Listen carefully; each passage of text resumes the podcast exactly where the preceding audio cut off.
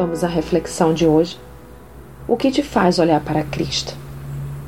Este motivo tem sido suficiente para manter seus olhos fixos nele?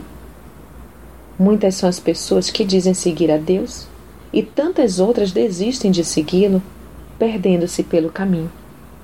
Mas o que leva uma pessoa a ser discípulo de Cristo ou deixar de ser? Hoje temos visto pessoas que vão a Deus olhando para suas mãos, para o que Ele pode oferecer, visando as vantagens que podem tirar desta relação.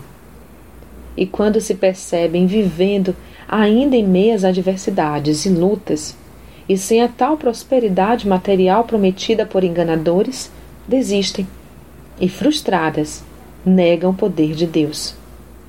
Outras pessoas tornam-se discípulos de Cristo pelo que ele já fez por suas vidas e não pelo que ele pode fazer por elas.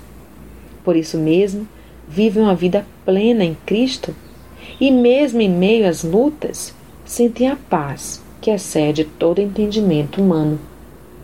Deixo-vos a paz. A minha paz vos dou, não vou lá dou como o mundo a dá. Não se turbe o vosso coração, nem se atemorize. João 14, 27 a fé destas pessoas não está pautada em bens materiais ou na ausência de aflições, até porque isso não é promessa de Deus, mas na fé de que a presença e direcionamento de Deus é o bastante para seguir esta difícil caminhada.